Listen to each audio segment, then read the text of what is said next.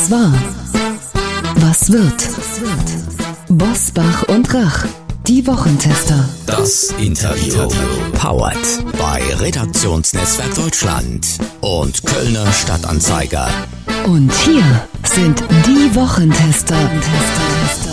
Wolfgang Bosbach und Christian Rach. Hallo und herzlich willkommen, Christian Rach hier aus Hamburg. Hallo auch von Wolfgang Bosbach aus Bergisch Gladbach. Sie hören eine Interviewfolge der Wochentester mit dem zukünftigen Leiter der Münchner Sicherheitskonferenz, Christoph Heusken. Wie ernst die Kriegsgefahr in Europa ist und ob man Putin trauen kann. Seine Bewertung jetzt in dieser Folge. Unser heutiger Werbepartner ist BitCapital, der Asset Manager des digitalen Zeitalters. Wir bedanken uns für die freundliche Unterstützung und möchten Ihnen den Podcast Beckers Bets empfehlen. Jan Beckers ist CIO und Gründer von BitCapital und aktuell der erfolgreichste Asset Manager Europas. Im Podcast Beckers Bets spricht Florian Adomeit mit Jan Beckers über seine besten Investmentstrategien und die wichtigsten Themen, die die Märkte dieser Welt Welt bewegen. Beckers Bets liefert Ihnen Insights über Aktien, Kryptos und die aktuellen Megatrends der Investmentwelt. Und das jeden zweiten Donnerstag auf allen Podcast-Plattformen. Bit Capital von Jan Beckers gehört zu den jüngst erfolgreichsten Fondsgesellschaften in Deutschland mit einem verwalteten Gesamtvolumen von über 1,7 Milliarden Euro und Kapitalerträgen von über 750 Millionen Euro. Das steht für echte Investmentkompetenz. Zu hören jeden zweiten Donnerstag in Beckers Bets. Hören Sie doch mal rein in diesen Podcast. Heute zu Gast bei den Wochentestern Christoph Heusken, der langjährige Außen- und sicherheitspolitische Berater von Angela Merkel, übernimmt in wenigen Tagen zum ersten Mal die Münchner Sicherheitskonferenz von Wolfgang Ischinger. Wie groß ist die Kriegsgefahr in Europa? Seine Einschätzung der Lage bei den Wochentestern. Er war seit 2005 Angela Merkels langjähriger Sicherheitsberater und zuletzt ständiger Vertreter der Bundesrepublik Deutschland bei den Vereinten Nationen. Nun erleben wir ihn zum ersten Mal als neuen Chef der Münchner Sicherheitskonferenz, die am 18. Februar beginnt. Kaum jemand kann Russlands Konfrontation an der Grenze zur Ukraine wohl besser einordnen als er. Daher Fragen wir ihn doch. Herzlich willkommen bei den Wochentestern Christoph Heusgen. Vielen Dank. Ich freue mich auf unser Gespräch. Herr Heusgen, nie war eine Münchner Sicherheitskonferenz wichtiger als heute. Steht Europa, steht die NATO vor einem Krieg mit Russland? Das fragen sich viele unserer Hörerinnen und Hörer. Welche Antwort können Sie geben? Ich glaube, dass in der Tat ähm, eine konkrete Bedrohung besteht. Ähm, wir haben über 100.000 äh, Truppen an der Grenze zwischen Russland und der Ukraine auf russischem Territorium, auf weißrussischem Territorium stehen. Wir sehen ähm, auch ähm, im Schwarzen Meer ähm, eine äh, Massierung der russischen ähm, Seestreitkräfte und ähm, die äh, Bedrohung besteht. Ähm, Präsident Putin hat selbst gesagt, wenn seine ultimativen Forderungen nicht die ähm, von ihm erwarteten Antworten bekommt, dann ähm, wird es äh, militärisch-technische Reaktionen geben von Seiten Russlands. Also die Bedrohung ist da. Ich glaube aber, dass die ähm, ähm, vielen Aktivitäten in den letzten Wochen dazu geführt haben, dass diese Bedrohung derzeit ähm, nicht mehr ähm, so stark ist, wie sie noch vor ein paar Wochen war. Was meine ich damit? Ähm, wir haben gesehen, dass ähm, die internationale Staatengemeinschaft, dass äh, die USA, Europa, die NATO, die OSZE, wir haben es sogar im Sicherheitsrat der Vereinten Nationen gesehen, dass dort die Staatengemeinschaft zusammen zusammensteht und ähm, gemeinsam, ähm, gemeinsam steht gegen die russische Aggression. Das heißt, wenn Putin jetzt ernst macht und äh, dann tatsächlich äh, die Grenze zur Ukraine oder die äh, Kontrolllinie im Donbass überschreitet, dann wird er mit einer massiven Reaktion der internationalen Staatengemeinschaft rechnen müssen. Und ich glaube, das, ähm, das geht in sein Kalkül ein und ähm, er ist jetzt auch kein Hasardeur und deswegen glaube ich, dass die Gefahr ähm, derzeit nicht so hoch ist. Aber ähm, solange die Truppen da stehen, solange er damit auch nach äh, militärischen ähm, Analytikern tatsächlich eine, eine Invasion machen könnte, solange können wir nicht Entwarnung geben impliziert äh, Ihre Antwort auch folgenden Satz.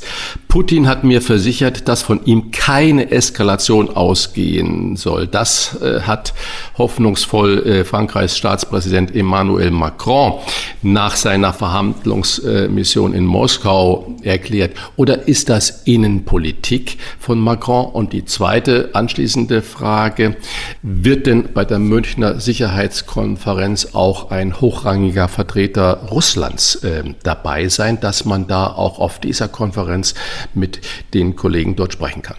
Also zwei Fragen. Erstens, ähm, Putin hat versichert, dass von ihm keine Eskalation ausgeht. Ähm, Putin hat ja immer wenn er irgendwo eine Invasion gemacht hat, gesagt, ich bin provoziert worden und musste reagieren. Also das, das äh, beruhigt mich jetzt nicht sehr, denn Russland kann natürlich, ähm, es hat ja auch entsprechende nachrichtendienstliche Erkenntnisse gegeben, dass er versucht, irgendwie in der Ukraine etwas zu provozieren, einen Angriff auf russischstämmige dort, so dass er dann in Reaktion darauf ähm, einmarschieren würde. Ähm, er hat das ja schon mal 2008 in Georgien gemacht, als der Präsident Saakashvili eine Militäroperation gegen Südossetien ähm, äh, unternommen hatte und das hat dann Russland anschließend sofort zum ähm, Anlass genommen, dort äh, äh einzumarschieren. Also ähm, das beruhigt mich nur, nur begrenzt. Ähm, natürlich spielt auch bei, bei Präsident Macron, der ähm, im unausgesprochenen Wahlkampf steht, ist natürlich auch die Absicht, sich zu präsentieren als jemand, der ähm, jetzt hier den Weltfrieden äh, rettet, ähm, unabhängig von dem Kalkül, was hinter Präsident Macrons ähm, Aktionen steht, äh, begrüße ich auf jeden Fall, dass sich auch Präsident Macron da sehr einsetzt und äh, das macht, das war ja auch in der Vergangenheit mit äh, Bundeskanzlerin und äh, seinem Vorgänger Präsident Hollande die Initiative, die seinerzeit 2015 zu einem Stopp des russischen Vormarsches in der Ukraine geführt hat. Also das ist ähm, das zu der Frage. Die zweite Frage, ähm, wir haben ähm, Russen auch zur Münchner Sicherheitskonferenz ähm, eingeladen und äh, äh, wir haben äh, bis heute allerdings noch keine Bestätigung, wer, wer kommt. Ähm, und äh, in der Regel ist ja in der Vergangenheit ist ja auch immer ähm, äh, Außenminister Lavrov gekommen. Präsident Putin hat selbst auch äh, schon teilgenommen in der Vergangenheit. Das müssen wir, das müssen wir noch abwarten. Ähm, und das hängt vielleicht auch ein bisschen davon ab, wie, wie sich die, die, die ähm, Dinge jetzt in den nächsten Tagen entwickeln. Bundeskanzler Scholz wird in Kürze auch zu Putin und in die Ukraine reisen. Scholz hat bei seinem Staatsbesuch in den USA klargestellt, dass, Zitat, alle Optionen auf dem Tisch liegen, falls Russland die territoriale Integrität der Ukraine angreifen sollte. Wie interpretieren Sie diesen Satz des Kanzlers? Ja, also äh, ich weiß ja, worauf Sie hinaus wollen, nämlich auf die Frage, was ist mit Nord Stream 2 und so weiter. Ähm, also ähm, Bundeskanzler Scholz lässt das so ein bisschen im Wagen und ähm, das ist so seine, seine Taktik ähm, und spricht es nicht klar aus. Andere sagen, wie Präsident Biden sagt ganz klar, also wenn das kommt, dann ähm, wenn er, wenn die Russen einmarschieren, dann war es das mit Nord Stream 2 und er stellt klar auch ähm, andere Sachen ins Fenster. Das ist so taktisches Vorgehen gehen. Was ganz wichtig ist, äh, Herr Bosbach, ist, dass in den letzten Wochen diese enge Abstimmung innerhalb Europas mit den Amerikanern, wo man gesagt hat, alles liegt auf dem Tisch, ähm, glaube ich, da sendet die internationale Gemeinschaft schon eine, eine starke, eine starke äh, äh Botschaft. Sie haben das gerade schon vorweggenommen. Äh, US-Präsident Biden sagt, hat klargestellt, wenn Einmarsch, dann kein Nord Stream 2. Erklären Sie uns mal, wie würde die USA das denn durchsetzen? Dann greift sie doch genau in unser Hoheitsrecht ebenfalls ein, das, was sie eigentlich den anderen vorwerfen. Genau. Also es ist eine ähm, unschöne ähm, Art und Weise der Amerikaner, dass sie ähm, ihre, dass sie extraterritoriale ähm, äh, Hoheit versuchen ähm, auszuüben. Sie haben das in der Vergangenheit schon gemacht im Zusammenhang mit Sanktionen gegen den Iran und ähm, Biden hat das jetzt ja auch, ähm, also was steht hinter diesem Satz? Hinter diesem Satz steht, dass die Amerikaner, ähm, die ja sowieso parteiübergreifend sehr stark immer gegen ähm, Nord Stream 2 waren, dass die dann ihre, ähm, ihre Hebel in Bewegung setzen. Was sind das für Hebel? Das sind Hebel, wo sie äh, Unternehmen, die mit Nord Stream 2 in der einen oder anderen Art und Weise zusammenarbeiten, sei es, dass sie irgendwas liefern, dass sie was abnehmen, ähm, dass diese Unternehmen dann ähm, sanktioniert werden. Das heißt, sie können nicht mehr irgendwie einen Handel mit den USA treiben. Und ähm, das werden sich viele Unternehmen werden dann sagen, also bevor jetzt mein ganzer USA-Handel ähm, sanktioniert wird oder ähm, amerikanischen Banken verboten wird, mit uns irgendwelche Geschäfte zu machen, dann werden die Firmen ähm, notgedrungen, notgedrungen dann sagen, okay, dann werden wir nicht mehr ähm, zu, mit Nord Stream 2 zusammenarbeiten. Das ist eine völkerrechtlich, ähm, völkerrechtliche Vorgehensweise, die nicht ähm, äh, in Ordnung ist, aber das hat Biden gesagt. Mir wäre es viel lieber, dass wir es so machen, wie wir es machen, gemacht haben nach der ersten Invasion. Ich hoffe, es gibt keine zweite, aber als Russland die Krim und ein Teil des Donbass ähm, übernommen hat seinerzeit, gab es eine ganz enge Abstimmung zwischen der Europäischen Union. Ich will noch dazu sagen, Deutschland kann gar nicht unilaterale Handelsmaßnahmen ergreifen, weil die Handelspolitik Zuständigkeit der Europäischen Kommission ist. Also seinerzeit hat es dann gemeinsame Sanktionen der EU und ähm, der USA gegeben. Da hat man das sehr eng miteinander abgestimmt, welche Personen setzen wir auf den Index sozusagen, die nicht mehr reisen können, deren Vermögen eingefroren wird, welche Unternehmen. Und das ist natürlich das Beste, dass man sagt, also wir machen das dann gemeinsam und ähm, ich bin jetzt nicht mehr im, im, in der Regierung, aber ich kann mir sehr gut vorstellen oder ich würde mich sehr täuschen, wenn ich diese Gespräche, das heißt äh, auf europäischer Seite, was werden wir im Falle äh, eines Einmarsches unternehmen und die zusammen mit den Amerikanern, dass das jetzt hinter den Kulissen schon längst im Gange ist. Wenn sich der amtierende Bundeskanzler Olaf Scholz in einem CNN-Interview für das Russland-Engagement des Ex-Kanzlers Gerhard Schröder rechtfertigen muss, hat Gerhard Schröder damit der Bundesrepublik und ihren legitimen Interessen schon geschadet?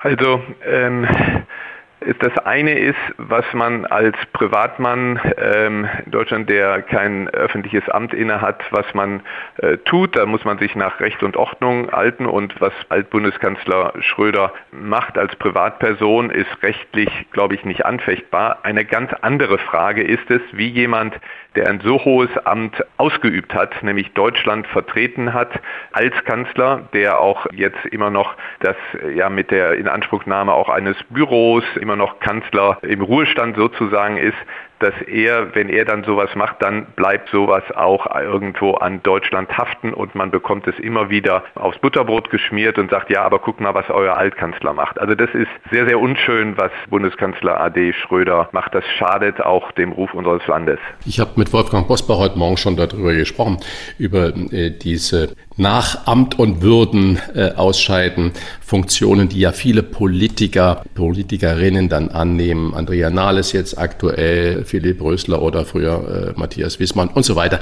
Äh, könnte man einen Unterschied machen, dass man sagt, ehemalige Staatschefs müssen nach ihrem Ausscheiden aus dem Amt bis zum Lebensende eigentlich staatspolitisch neutral sein, weil äh, sie werden ja auch äh, gut üppig entlohnt, auch im Ruhestand entlohnt. Das wollen wir alles gar nicht in Frage stellen. Das ist ja auch richtig und wichtig so, dass wir da das haben. Wäre das eine Möglichkeit, dass man sagt, wir wollen lieber die Expertise und die Seriosität, wenn man jetzt sich vorstellt, Angela Merkel würde gemeinsam mit Gerhard Schröder eine Initiative zur Entschärfung dieses Konfliktes, dieses so hochexplosiven Momentes vorantreiben, könnte ja eine echte Lösung bringen.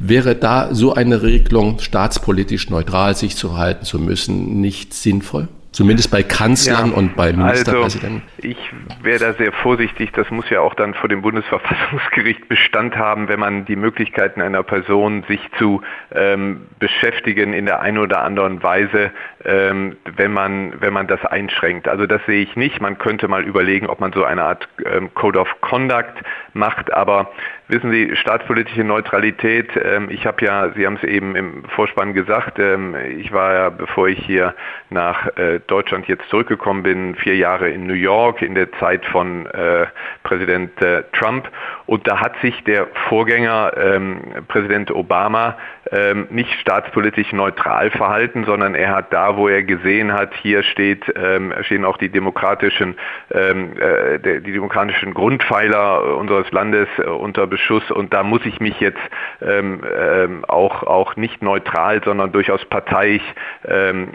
auch äußern. Ich finde, so etwas kann man einem ehemaligen ähm, äh, Präsidenten in dem Fall oder bei uns Bundeskanzler, wenn sowas in Deutschland passieren würde, nicht nehmen. Also ähm, ich glaube, gesetzliche Einschränkungen halte ich für schwierig. Ich glaube, man müsste ähm, eine Art Code of Conduct, müsste man sich darauf einigen und ähm, irgendwie finde ich, ähm, wenn ich das jetzt als Privatmann sagen darf, sozusagen. Es ist irgendwie, finde ich, als ehemaliger Amtsinhaber also muss man eine gewisse, aus eigenem Tun, einen gewissen politischen Anstand wahren. Herr Heusken, wir haben in dieser Folge mit SPD-Urgestein Klaus von Donani gesprochen, der davor warnt, zu sehr vermeintliche Freundschaften oder Wertegemeinschaft zu vertrauen. Seine Forderung, Deutschland und Europa müssten offener ihre eigenen Interessen verfolgen widerspricht das dem doch eher einenden dialogischen Ziel, zum Beispiel der Münchner Sicherheitskonferenz?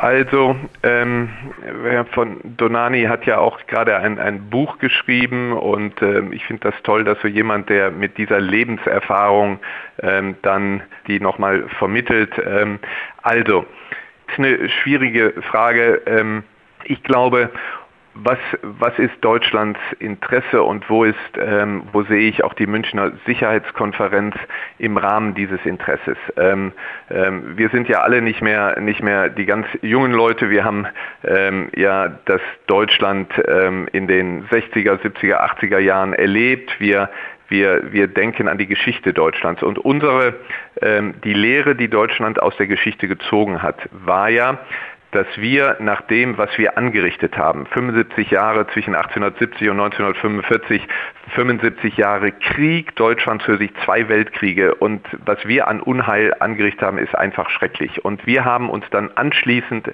entschlossen, in Deutschland mit dem, mit dem Grundgesetz, ähm, mit Frankreich zusammen in der Gründung der Europäischen Union, dass wir künftig in Europa, in, in Deutschland, in Europa, dass wir ähm, auf der Grundlage des Rechts arbeiten.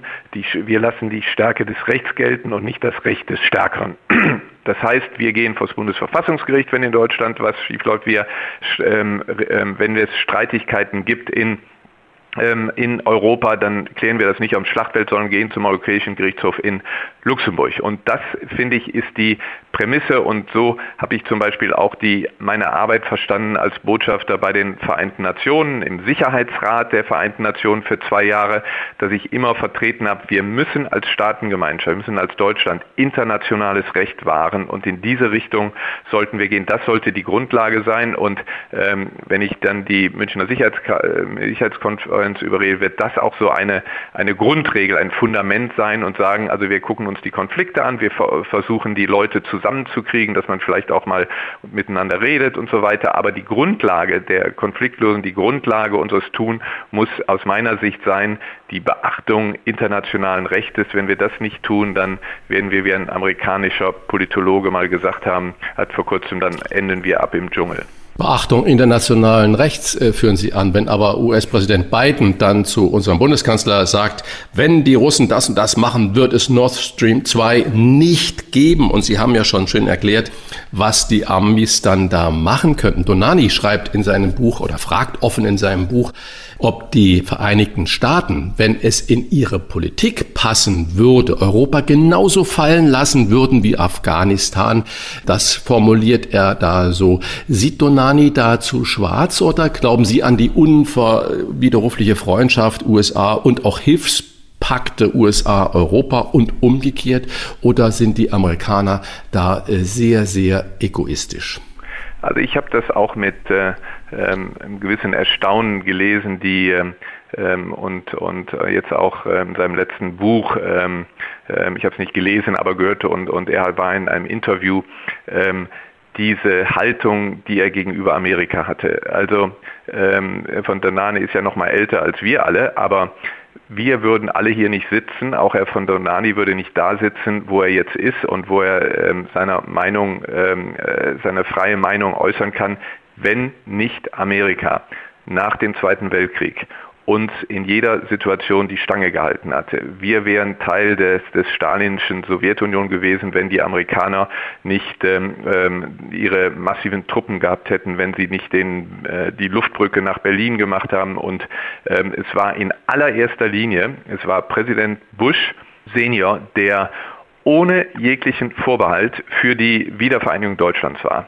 Wir haben jetzt nach wie vor äh, amerikanische Truppen in Deutschland, die unsere Sicherheit verteidigen. Wir haben einen Atomschirm der Amerikaner, die unsere Sicherheit verschreiben. Also ähm, da kann man nicht diese Äquidistanzhaltung äh, haben. Aber, und jetzt kommt mein Aber, ich habe auch im Sicherheitsrat der Vereinten Nationen ähm, die ähm, Amerikaner häufiger kritisiert, wenn unter Trump ähm, die internationales Recht verletzt haben. Ich habe mich da zum Teil auch in Deutschland ein bisschen in die Nesseln gesetzt, indem ich ähm, ihnen vorgeworfen habe, dass ähm, die, zum Beispiel die Verlegung der Botschaft ähm, in Israel von Tel Aviv nach Jerusalem verstößt gegen eine ähm, Sicherheitsresolution, die, ähm, die ähm, rechtlich, international rechtlich verbindlich ist oder die äh, territoriale Souveränität Israels über die Golanhöhen oder Marokkos über die Westsahara, alles was die Amerikaner dann zugestanden haben oder eingeräumt haben, verstößt gegen internationales Recht. Das Iran-Abkommen, was sie da nicht eingehalten haben, war verbindlich durch eine Sicherheitsratsresolution und das habe ich kritisiert und deswegen kritisiere ich auch, dass ähm, Sie jetzt weiter versuchen, extraterritorial amerikanisches Recht durchzusetzen. Das ist absolut legitim. Ich glaube, dass wir damit Amerika auch verstärkt ähm, darüber diskutieren müssen. Dieser, äh, diese Annahme, das ist manchmal wird es so in Amerika wird das genannt American Exceptionalism. Ich glaube, dass wir ein großes Interesse haben, mit den Amerikanern auch zu sagen, pass auf, ähm, es wäre sehr, sehr gut, wenn ihr ähm, tatsächlich ähm, euch auch grundsätzlich, so wie ihr uns das ja auch beigebracht habt, an internationales ähm, Recht, ähm, Recht haltet. Was ist aber das, die andere Seite dazu? Die andere Seite der Medaille ist, dass wir als, wenn es um Sicherheitspolitik geht, dass wir als Partner der USA, dass wir als ein Land, was für internationales Recht einsteht, dass wir auch unsere Hausaufgaben machen, dass wir auch wirklich in der Lage sind, dieses internationale Recht zu verteidigen. Und dazu gehört eben auch, dass wir mehr in unser Militär ähm, investieren, dass wir außenpolitisch mehr ähm, aktiv werden, was wir ja schon machen im Vergleich zu früher. Aber das sind zwei Seiten einer, einer Medaille. Kurzer Themenwechsel und bitte nicht nur an Nord Stream 2 denken. Wie stark bestimmen wirtschaftliche Interessen heute die Sicherheitslage der Welt? Das geht immer Hand in Hand. Also ähm, wir, alle unsere Politiker haben ja geschworen, ähm, dass sie für ihr Volk ähm, Frieden und Wohlstand bewahren und äh, deswegen gehören wirtschaftliche Interessen dazu. Deswegen ist es wichtig und richtig und ich habe die Bundeskanzlerin ja auf vielen Reisen begleitet, dass man auch ähm, dann deutsche Wirtschaftsinteressen anspricht und dafür wirbt. Ähm, ich, das ist absolut legitim und ohne eine florierende Wirtschaft ohne eine florierende deutsche Exportwirtschaft beispielsweise gäbe es unseren Wohlstand nicht. So. Das ist das eine. Das andere ist aber, dass auch die Wirtschaft nicht im luftleeren Raum ist. Das heißt, die Wirtschaft muss auch sehen, dass sie ähm, in ihrem Verhalten sich an ähm, internationales Recht hält natürlich, aber dass sie gleichzeitig auch erkennt, dass sie nicht im luftleeren ähm, Raum operiert. Was will ich damit sagen? Ganz konkret, es gibt ja in Deutschland, das ist ja verabschiedet worden, das Lieferkettengesetz. Ähm, ein Unternehmen, was Produkte ähm, vermarktet und so weiter, ähm, muss schon sehen und, und trägt Verantwortung dafür, dass was im Rahmen der Lieferkette, ähm, was, ähm, wie dann dieses Produkt zustande gekommen ist. Und ganz konkret, ähm, wenn man eben dann jetzt weiß, dass viele in vielen Textilprodukten die Zwangsarbeit von Uiguren in Xinjiang ähm, äh, drinsteckt, dann trägt ein Unternehmen auch Verantwortung dafür ähm, äh, und ist verantwortlich dafür, dass diese Zwangsarbeit ähm, möglich wird, indem man die Produkte abnimmt. Also ich glaube, dass da Unternehmen heute sehr viel mehr auch Verantwortung übernehmen. Neudeutsch heißt das, sie müssen eben gucken, wie die Stakeholder das sehen. Das ist, kommt ja aus Unternehmen selbst dann oft Kritik und eben die Konsumenten, die dann sagen, also hier und hier, ich will nicht das und das Produkt und so weiter. Also Wirtschaft ist heute auch politisch und ich glaube, ähm, Unternehmen müssen sich da auch öffnen und nicht sagen, mir ist egal, wo es herkommt, Hauptsache der Rubel rollt. Glauben Sie, dass sich äh, Putin von der Drohung mit wirtschaftlichen Sanktionen für den Fall der Verletzung der territorialen Integrität der Ukraine wirklich beeindrucken lässt? Ich glaube es ja. Ähm, er, ähm, Sie müssen ja sehen, wo Putin herkommt. Wir haben noch gar nicht da, darüber gesprochen, ähm, in welcher Situation Putin ist. Warum macht er das, was er macht? Und ich glaube, das ist ganz, ganz wichtig. Schauen Sie sich an, er ist, ähm, war ja Präsident, zwei, ähm, zwei äh, Amtszeiten, dann gemäß russischer Verfassung hat dann Medvedev das übernommen und dann kam er wieder 2012 mit einer sehr freizügigen Interpretation der russischen Verfassung. Und seinerzeit hat es große Demonstrationen gegeben. 2012 gab es große Demonstrationen in Russland und ähm, Putin hat seinerzeit gesehen, was vorher in Georgien war, was in der Ukraine passiert ist. Er sieht jetzt, er hat gesehen im letzten Jahr, was auf einmal in Weißrussland passiert ist, dass in diesen, ich nenne sie mal postsowjetische Oligarchenstaaten, was dort passiert, dass die Leute das nicht mehr wollen. Und er hat Angst, dass das in, ähm, in, in Russland passiert. Und ähm, er hat seit 2012 systematisch alles, was es an Zivilgesellschaft geht, ähm, letztlich an den Rand gedrückt, verboten. Zum Schluss die sehr renommierte Organisation Memorial, die, die, ähm, die diese ähm, schreckliche Vergangenheit der Stalinzeit aufgearbeitet und präsentiert hat, die ist verboten.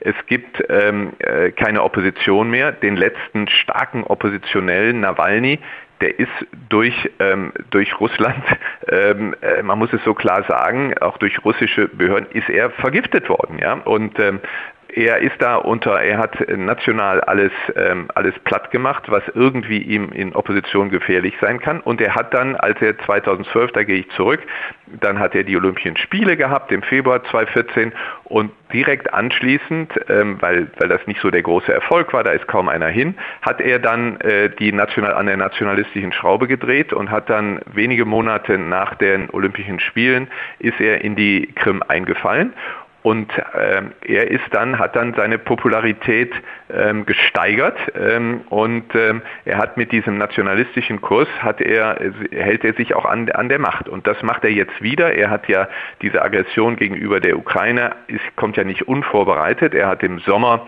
selbst verfasst einen, ich würde mal sagen, vulgär-historischen Aufsatz, wo er darauf hinweist, wie in der Geschichte Ukraine immer Teil Russlands war und dass es eigentlich gar nicht. Es gibt keine ukrainische Identität, es gibt keine ukrainische, das ist alles russisch und so hat er irgendwie das vorbereitet.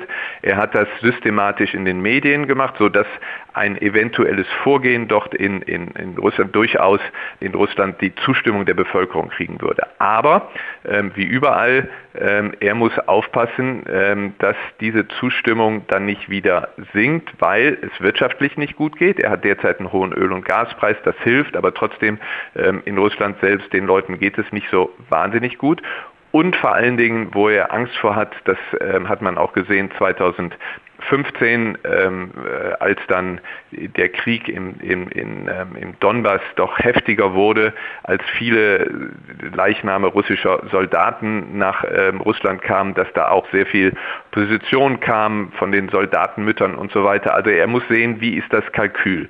Und das Kalkül wird sein, wenn ich durch scharfe Wirtschaftssanktionen, indem ich auf einmal kein Gas mehr verkaufe, wenn ich auch dann durch tote äh, Soldaten, wenn ich zu Hause Kritik bekomme. Ähm, übrigens hatte die ähm, die FAZ hatte einen Artikel jetzt, dass es so einige russische Soldaten gab, die gewarnt haben, wenn er das mehr bekommt, dann wird er es nicht machen. Er ist da ein, ein Kalkulat, er, er sieht da das, wie ist das Kalkül und deswegen nochmal, um was ich zu Beginn gesagt habe, so wichtig, dass die internationale Gemeinschaft zusammensteht, dass er keine Unterstützung hat, außer bei China hat er keine Unterstützung und ähm, dass er gleichzeitig weiß, die internationale Gemeinschaft ist geschlossen in der Verhängung von harten Sanktionen und da wird der, ähm, wird Putin dann schon ähm, sein, sein, ähm, seine Überlegungen entsprechend anstellen und er wird auch kein Risiko eingehen wollen. Äh, und deswegen glaube ich, dass er dann irgendwann, äh, wenn wir so weiter geschlossen bleiben, dann auch den geordneten Rückzug äh, antritt. Sie haben gerade eine wunderbare Analyse von Russland, Position Putins und so ein bisschen geschichtlichen Abriss uns gegeben. Wenn ich jetzt mal vom Zweiten Weltkrieg aus starte, dann gab es ja eine wirklich große internationale Bedrohung, wo die Welt kurz vor einem Krieg stand. Das war die Kuba-Krise 62, wenn ich das als Nicht-Historiker richtig einordne. Äh, und Sie sind ja nun seit 2005 Angela Merkels außen- und sicherheitspolitischer Berater gewesen und haben eigentlich zwei Jahrzehnte im Blick. Ist aus Ihrer Sicht unsere Sicherheit heute bedrohter als seit den 60er Jahren? Ist es eigentlich im Moment so eine Sache, wo es knallen könnte oder sagen Sie, das ist eigentlich so Storm in a Teacup? Nein, ähm, ich glaube schon, dass unsere Sicherheit bedroht ist. Ich glaube auch, dass wir uns ähm, hier in Deutschland ähm, vielleicht das gar nicht so bewusst sind, äh, was, was hier an ähm, Gefahren bestehen. Ähm, es gibt sogar gewisse Parallelen. Seinerzeit hat ja ähm, Khrushchev das versucht mit der, äh, mit der, in der Kuba-Krise, mit den Raketen, die er dorthin schicken wollte oder auf den Weg gebracht hatte. Er hatte das gemacht aus einem Kalkül, dass ein neuer äh, Präsident äh, Kennedy, dass der schwach ist, dass er nicht weiß, wie er, wie er reagiert und dass er damit durchkommt. Und ähm, ähm, ich glaube, bei Putin, der ja ähm, äh, sich sehr an der Geschichte Russlands auch orientiert, hat sich das auch gedacht, so jetzt hier ein amerikanischer Präsident, der gerade ähm, aus seiner Sicht Schwäche gezeigt hat, indem er aus, aus Afghanistan Hals über Kopf abgezogen ist, ein Amerika, was sehr mit sich selbst beschäftigt ist, ein Europa, wo in Deutschland ist gerade die erfahrene äh, Regierungschefin äh, Merkel ist weg, in Frankreich äh, kommt ein Präsidentschaftswahlkampf, ähm, Großbritannien ist allein mit, mit sich und, und dem Brexit und dem Premierminister beschäftigt. Da versuche ich jetzt mal, ob ich damit nicht durchkomme. Also da gibt es schon Parallelen. Im Übrigen, also Russland aggressiv, China sehr viel selbstbewusster, auch aggressiver. Schauen Sie, was, was China gemacht hat im südchinesischen Meer, wo es sich ähm, unter Verletzung von Seerecht da ähm, äh, Inseln und ähnliches ähm, dann, dann ähm, äh, einfach in Besitz genommen hat. Schauen Sie, was, was die Chinesen in Hongkong gemacht haben, wo sie das Abkommen mit Großbritannien ähm, verletzt haben. Also sehr, äh, und gleichzeitig, äh, wie gesagt, in Amerika, äh, wir, wir müssen ehrlich sein, Amerika ist nicht mehr, ähm, ist nach wie vor stark, die anderen sind stärker geworden und Amerika hat sehr viel mehr Probleme ähm, national, auf die sich die amerikanische Regierung konzentrieren muss, als es vorher war. Also von daher ist die Welt fragiler geworden. Wir sehen neue Bedrohungen hier durch, durch, durch Klima, wir sehen eine neue Bedrohung hier auch durch Gesundheit, durch Cyberangriffe, ähm, die ja schwerer nachzuvollziehen sind.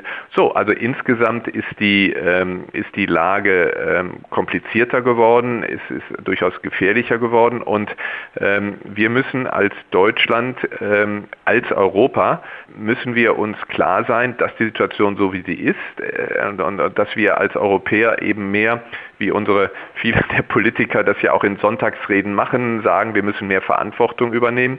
Das müssen wir in der Praxis auch tun. Und ich habe es ja schon eher vorher gesagt, wir müssen mehr tun in außenpolitischem Engagement. Ähm, wir müssen mehr tun, auch im Hinblick auf ähm, unsere, unsere ähm, Arbeit in der äh, wirtschaftlichen Zusammenarbeit. Wir müssen mehr tun in Sachen auch unsere, unseres Militärs. Und mit mehr tun meinen Sie natürlich nicht Waffenlieferungen an die Ukraine zu äh, veranlassen, sondern da sagen Sie, äh, aus diesem historischen Hintergrund ist das nachvollziehbar, dass wir keine Waffen an die Ukraine liefern. Also ähm, so kann man argumentieren. Ähm, ich argumentiere nicht so. Ich argumentiere eher umgekehrt. Ich glaube, dass wir ähm, auch aus historischen Gründen, also auch aus historischen Gründen ähm, überlegen müssen, ob wir nicht der Ukraine in, dem, in der Bedrängnis, in der das Land, in der die Bevölkerung ist, ob wir da nicht von diesen Prinzipien ähm, auch mal Abstand gehen müssen. Ähm, ich glaube, dass wir uns da ein bisschen zu einfach machen, wenn wir sagen, aufgrund unserer Geschichte ähm, exportieren wir keine Waffen. Wir nehmen dasselbe Argument ja, aufgrund unserer Geschichte liefern wir Waffen, Waffen und zwar die, die, die besten ähm, U-Boote, die es gibt, liefern wir an Israel. Ähm, und das ist gut so, das ist richtig so, das ist aufgrund unserer Geschichte richtig. Jetzt schauen Sie sich doch unsere Geschichte gegenüber der Ukraine an.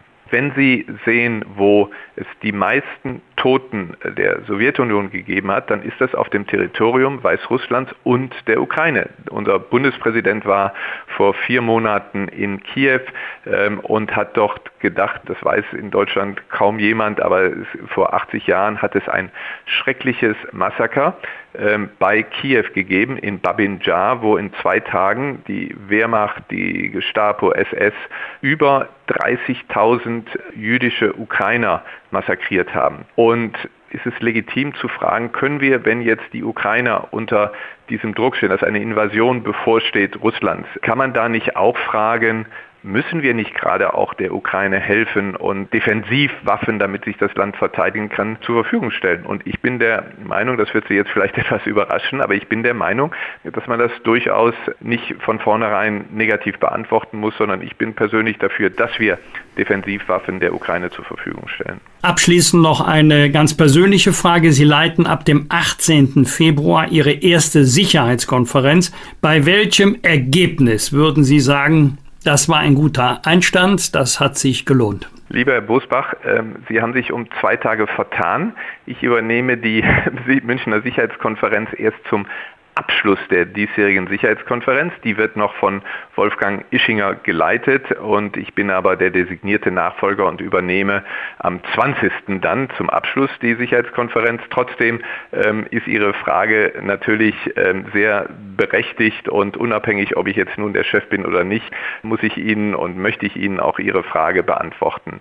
Für mich ist die Münchner Sicherheitskonferenz ähm, als solches nur, dass sie stattfindet, schon wichtig, weil was erlaubt denn die Münchner Sicherheitskonferenz? Sie erlaubt, dass dort ähm, Leute miteinander reden, dass die jetzt nach, nach zwei Jahren in vielen Fällen zum ersten Mal sich wieder persönlich begegnen. Wir äh, haben ja ähm, und wir werden äh, etwa 30 Staats- und Regierungschefs, über 100 Minister haben aus der ganzen Welt und da gibt es vieles, wo man übereinstimmt, da gibt es vieles, wo, wo man unterschiedlicher Meinung ist untereinander. Und München bietet die Gelegenheit, ähm, natürlich auch durch Reden, aber dann auch durch Begegnungen in Hinterzimmern, in ähm, kleinen Runden, bei, bei den Essen, soweit das unter Corona-Bedingungen stattfinden kann, dass man da ähm, miteinander redet, dass man sich ein bisschen besser versteht, dass man mal auslotet, wo in welche Richtung kann das denn sein, kann das denn gehen. Wir haben ja eine Mischung auch zwischen, zwischen Politikern Vertretern der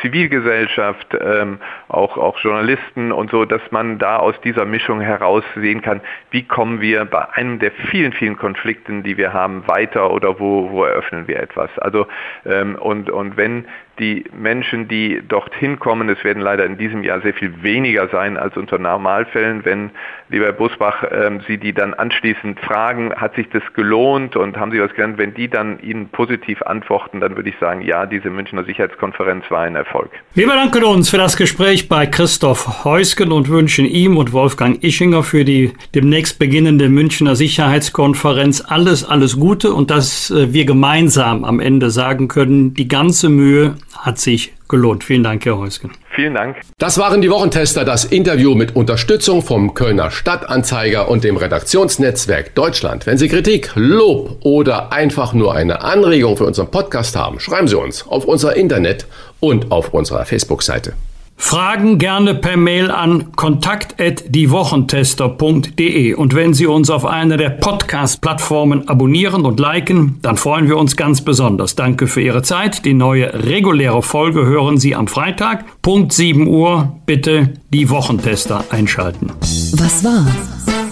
Was wird? Was wird? Wolfgang Bosbach und Christian Rach sind die Wochentester. Ein maßgenau Podcast. Powered bei Redaktionsnetzwerk Deutschland und Kölner Stadtanzeiger.